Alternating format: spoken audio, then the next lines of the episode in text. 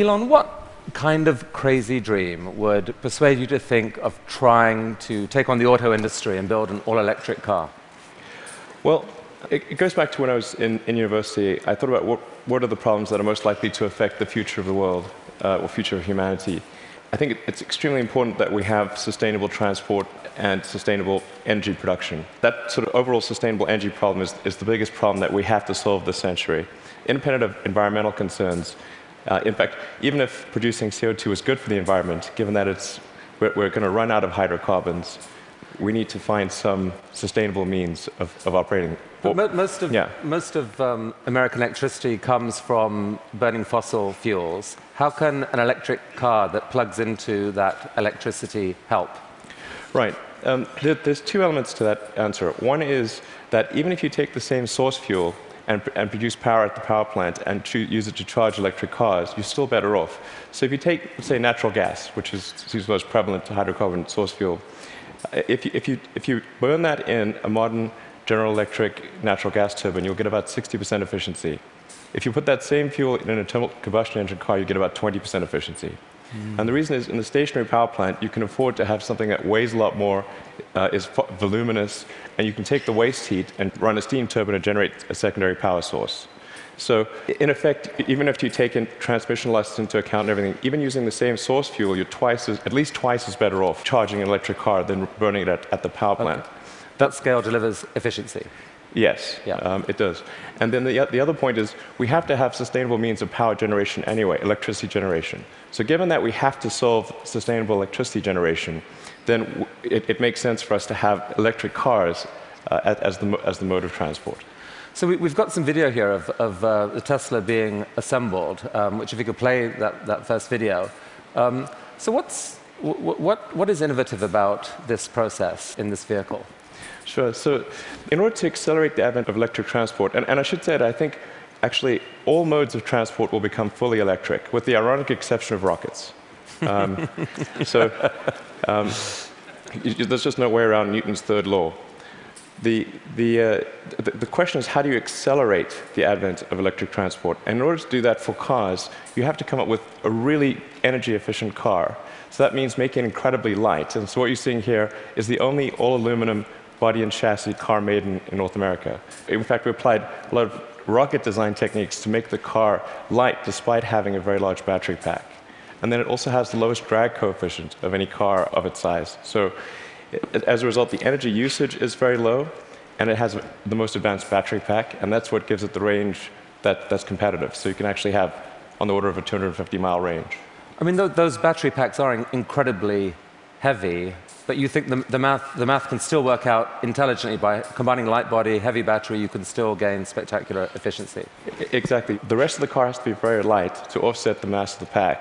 And then you have to have a low drag coefficient so that you have good highway range. In fact, um, customers of the Model S are sort of competing with each other to try to get the, the, the, highest possible range. I think somebody recently got 420 miles out of a single charge. Bruno, Bruno Bowden, uh, who's, who's here, did that, broke the world record. Oh, 425. um, that was the good news. The bad news was is to do it, he had to drive at 18 miles an hour constant well, speed and got pulled over by the cops. yeah, I mean, you, you, you, you can certainly drive. Um, if, if, you drive at sort of 65 miles an hour under normal conditions, uh, 250 miles is a reasonable number. Let's show that second video showing the uh, Tesla in action on ice. Um, not at all a dig at the New York Times, this, right. by the way.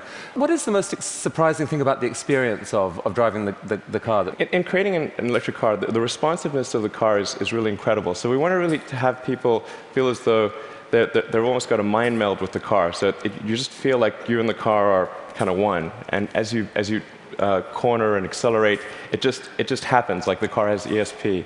Uh, hmm. You can do that with an electric car because of its responsiveness. You can't do that with a gasoline car. Hmm. Um, I think that's, that's really a profound difference, and people only experience that when they have a test drive. I mean, this is a beautiful but expensive car. Um, is, there, is there a roadmap where this becomes a mass market vehicle? Yeah, the, the, the goal of Tesla has always been to have a sort of a three step process where, where version one was an expensive car and low volume, version two is sort of medium price and medium volume, and then version three would be low price, high volume. So we're at step two at this point. So we had a $100,000 sports car, which was the Roadster. Then we've got the Model S, which starts at around $50,000. And our, our, third generation car, which will hopefully be out in about three or four years, uh, will be a, a $30,000 car. Um, but whenever you've got really new technology, it generally takes about three major versions in order to make it a compelling mass market product. And, and so I think we're making progress in that direction, and I'm, i feel confident that, that we'll get there. I mean, right now, if you've got a short commute, you or you know, you drive, you can get back, you can charge at, at home.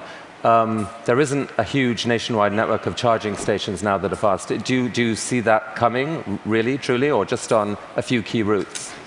Uh, there actually are far more charging stations than people realize. Um, and at, at, Tesla, we developed something called the supercharging technology. So, uh, and we're offering that if you, if you buy a Model S for free, forever. And so this is something that maybe a lot of people don't realize. Um, we, we, actually have California and Nevada covered. Uh, we've got the uh, eastern seaboard from Boston to DC covered. Um, by the end of this year, you'll be able to drive from LA to New York. You're just using the supercharger network, uh, which charges at five times the rate of, of, of anything else. Um, and, and, the key thing is to, to, have a ratio of drive to stop, to, to stop time of about six or seven. So if you drive for three hours, you want to stop for 20 or 30 minutes, because that's normally what people will stop for. So if you start a, a trip at 9 a.m., by noon, you want to stop to have a bite to eat, hit the restroom, coffee, and keep going. So your proposition to consumers is for the full charge, it can take, take an hour. So it's, it's common. Don't expect to be out of here in, in 10 minutes. Wait for an hour. But the good news is you're, you're helping save the planet. And by the way, the electricity is free. No, you don't pay anything. Um, actually, what we're expecting is for people to, to, stay, to stop for about 20 to 30 minutes, not, not for an hour. Um, it's actually better to, to drive for about um, maybe 160, 170 miles, um, and, and, then stop for half an hour, and then keep, and then keep going. That's the natural cadence of, okay. of a trip. Um, All right. So, so this is only one string to your, energy bow. You've been working on, on this solar company, SolarCity. What's unusual about that? Well, as I mentioned earlier, we have to have uh, sustainable electricity production as well as consumption. So the I, am quite confident that the, the primary means of, of, power generation will be solar. I mean, it's really indirect fusion is what it is. Um, we've got this giant fusion generator in the sky called the sun, um, and we just need to tap a little bit of that energy for purposes of, of human civilization. Most people know but don't realize they know is that the world is almost entirely solar powered already. Um, if, if the sun wasn't there, we'd be a frozen ice ball at 3 degrees Kelvin. Um, and the, the, sun powers the, the, entire system of precipitation. Uh, the whole ecosystem is, is solar powered. But in a gallon of gasoline, you have effectively thousands of years of sun power compressed into a small space. So it's, it's hard to make the numbers work right now on solar and to remotely compete with, for example, natural gas, fracked natural gas. How, how are you going to build a business here? Well, I, I actually, I'm, I'm, confident that solar will, will, will beat everything um, hands down, including natural gas. Uh, How? Yeah. It must, actually. If it doesn't, we're, we're in deep trouble. But you, are not, you're not selling solar panels to consumers. What, what are you doing? We, no, we actually are. We, you, can, you can buy a solar system or you can lease a solar system. Most people choose to lease. Um, and the thing about solar power is that it, it, doesn't have any feedstock or operational costs. So once it's installed, um, it's, I mean, it's just there. It works for, for decades. It'll work for probably a century. Um, and, and, and, this is, so, so, therefore, the key thing to do is to get the cost of that initial installation low and then get the cost of the financing low. So that because that interest, those are the two factors that drive the cost of solar. And, and, and we've made huge progress in that direction. Um, and that's why I'm, I'm, I'm, confident we'll actually beat natural gas. So, so, so your current proposition to consumers is don't pay so much up front. Um, let zero. pay zero up front. We will install panels on your roof. Yes. You will then pay. How long is a typical lease? Uh, typical leases are, are, are 20 years. Uh, but, but the, the, value proposition is, is, is, as you're sort of alluding to, quite straightforward. It's, it's no money down and your utility, utility bill decreases. So right. It's a pretty good deal. So um, that seems like a win for the consumer. No risk. You, you will pay less yeah. than you're paying now. And for you, the dream here then is that, I mean, who owns the electricity from those panels for the longer term? I mean, how, how, how do you, the company, benefit? Well, it, essentially, the uh, SolarCity raises um, a, a ch- a chunk of capital, um, and from, from, say, a company or, uh, or a bank. Uh, uh, Google's one of our, our big partners here, um, and they have an expected return on that capital. With that capital, SolarCity purchases and installs the panel on, on the roof and then charges the uh, homeowner or business owner uh, a monthly lease payment, which, you- which is less than the utility bill. But you, Um, you, you yourself get, get a, a sort of long-term commercial benefit from that power. You're kind of building a distributed, new type of distributed utility. I- I- exactly. What, what it amounts to is a giant distributed utility. Um, and it's, I think it's a good thing because utilities are, have been this monopoly that, and people haven't had any choice. So effectively, it's the first time you've, there's been competition for this monopoly because the, the, the utilities have been the only ones that own those power distribution lines, but now it's on your roof. So I think it's actually very empowering for homeowners and businesses. And you really picture a future where a majority of power in America, like within what, a decade or two, or within your No, no, lifetime, not- is, is, is solar? Um, I, I'm extremely confident that solar will be at least a plurality of power, and, and most likely a majority. Um, and I, I predict it will be a plurality in less than 20 years. I'd say I, I made that bet with Def- someone definition of polarity is? it, it- more from solar than any other source. Ah. Um, who who so- did you make the bet with?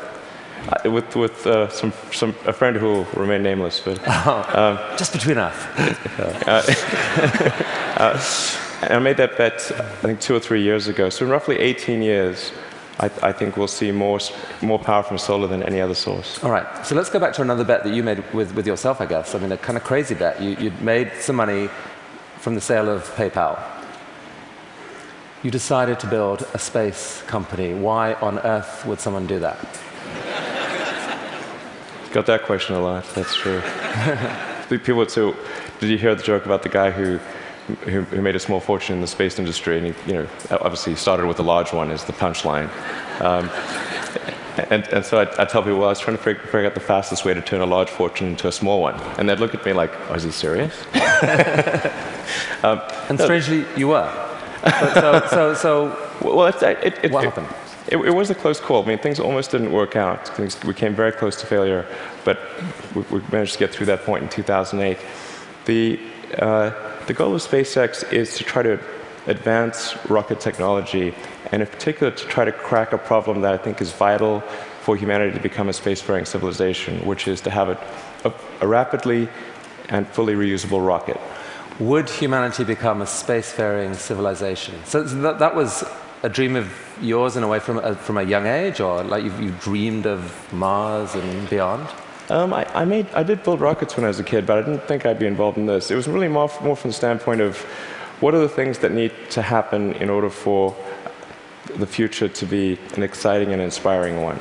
And I, I, really, I really think there's a fundamental difference if, if you sort of look into the future between a humanity that is, that is spacefaring civilization that's out there exploring the stars on multiple planets. And I think that's really exciting. And compared with, with one where we are forever confined to Earth until at some eventual extinction event. So you've somehow slashed the cost of building a rocket by uh, 75%, depending on how you calculate it. How on earth have you done that? NASA has been doing this for years. How have you done this? Uh, well, we've made significant advances in, in the technology of the airframe, the engines, the electronics, um, and the launch operation. I mean, it, there's a, a long list of, of, of innovations that, that we've come up with there um, that are a little difficult to communicate in, in this talk, but um, the, the, Because, uh, not least because you could still get copied, right? By, I mean, you, you, you haven't patented this stuff. It's really interesting No, to me. You didn't patent don't because patent. The, you think it's more dangerous to patent than not to patent. I- it, since our primary competitors are national governments, um, the enforceability of patents is questionable. It's really, really, really, really interesting. um, but but the, big, the big innovation is still ahead, and you're working on it now. Tell us, tell us about this. Right. So the, the, the big innovation. In fact, well, let's, let's, let's roll Okay. that video, and you can, you, can, you can talk us through it, what's happening here. Absolutely. So the, the thing about rockets is that th- they're, they're all expendable. All rockets that fly today are fully expendable. The space shuttle was an attempt at a reusable rocket, but even the main tank of the space shuttle was thrown away every time. And the parts that were reusable took a 10,000 person group uh, nine months to refurbish for flight. So the space shuttle ended up costing a billion dollars per flight. Obviously, that, that doesn't work very well for. So what, what, what just happened there? We just saw something land? That's right. So it, it's important that the, the, the rocket stages be able to come back, to be able to return to the launch site and be ready to launch again within a matter of hours. Wow. Yeah. Reusable rocket. Yes. And, and so, what, so, the, so what a lot of people don't realize is the cost of the fuel of the propellant is, is very small. It's much like on a jet. So the cost of the, of the, of the propellant is about 0.3% of the cost of the rocket. So it's possible to achieve, let's say, roughly a hundredfold improvement in the cost of space flight if you can effectively reuse the rocket. That, that's why it's so important. Every mode of transport that we use, uh, whether it's planes, trains, automobiles, bikes, horses, is reusable, but not rockets. So we must solve this problem in order to become a spacefaring civilization. You, you asked me the question earlier of, of how popular traveling on cruises would be if you had to burn your Certain cruises apparently are highly problematic. definitely more expensive. So, that, so, that's, so that's potentially absolutely disruptive um, Right. technology and um, I guess paves the way for your dream to actually take, at some point, to take humanity to Mars at scale. Yeah, like to see exactly. a colony on Mars. Um, it, it, yeah, exactly. SpaceX or some combination of companies and, and governments need to make progress in the direction of making life multiplanetary, of establishing um, a base on, on another planet, on Mars being the only realistic option, um, and then building that, that base up until it, it, we're a true multi-planet species. So, so Uh, progress on this, let's make it reusable. How, how is that going? That was just a simulation video we Right. saw. How's it going? Uh, we- we're actually, we've, we've been making some, some good progress recently uh, with something we call the, the Grasshopper Test Project, where we're testing the vertical landing uh, portion of, of, of the flight, the sort of terminal portion, which is quite tricky. Um, and and that, that's, we've had some good tests. Can we, can we see that? Yeah. So that's just to give a sense of scale. We dressed the cowboy as Johnny Cash and bolted the mannequin to the rocket. All right, let's, let's see that video then. Because this is, this is actually amazing when you think about it. You've never seen this before. A rocket blasting off, and then Yeah, so that rocket is about the size of a 12-story building.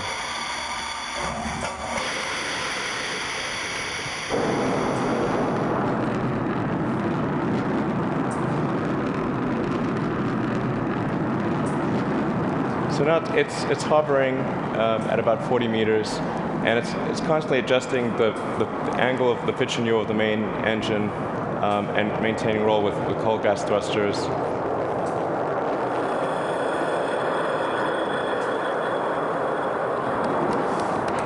how cool is that?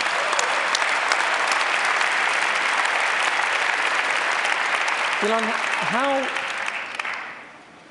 how have you done this? Th- these projects are so, these PayPal, SolarCity, Tesla, SpaceX, they're so spectacularly different. They're such ambitious projects at scale. How on earth has one person been able to innovate in this way? What is it about you? Um, I don't know, actually. Um, I, I- I don't have a good answer for you. I work a lot. I mean, that's, and a lot. I, Um, okay, I, well, I have a theory. I have a okay, theory. all right. My, my theory is that you have an ability to think at a system level of design that pull together design, technology, and business. So if TED was TBD, design, technology, business, into one package, synthesize it in a way that very few people can, and, and this is the critical thing, feel so damn confident in that click together package that you take crazy risks. You bet, you bet your fortune on it. And you seem to have done that multiple times. I mean, almost no one can do that. Is that, can we have some of that secret sauce? Can we put it into our education system? Can someone learn from you? It, it is truly amazing what you've done. Oh, thanks. Um, thank you. Well, I, I, I think there, I do think there's a, a good, a good framework for thinking is physics. You know, the sort of first principles reasoning. I mean, generally, the, I think there. Are, um, what, what I mean by that is uh, boil things down to the, the, their fundamental truths and reason up from there, as opposed to reasoning by analogy. Um, through most of our life, we, we, we get through life by reasoning by analogy, which essentially means kind of copying what other people do with slight variations. Um, and you have to do that, other, otherwise, it's, it's mentally, you wouldn't be able to get through the day. Um, but when you, when you want to do something new, you, you, have, to, you have to apply the, the, the, the physics approach. Physics has really sort of figured out how to discover new things that are counterintuitive, like quantum mechanics. It's really counterintuitive. So I think, I think that's an important thing to do. And then also um, to really pay attention to negative feedback uh, and solicit it, particularly from friends. Um, this may sound like sort of simple advice, but it's, hardly anyone does that, and, and it's incredibly helpful. Boys and girls watching, study physics. Learn from this man. Elon Musk, I wish we had all day, All right. but thank you so much for coming Thank. TED. Thank you. That was awesome. It was really, really cool. Look at that. Just think about it. that was fantastic. Thank you so much. Thank you.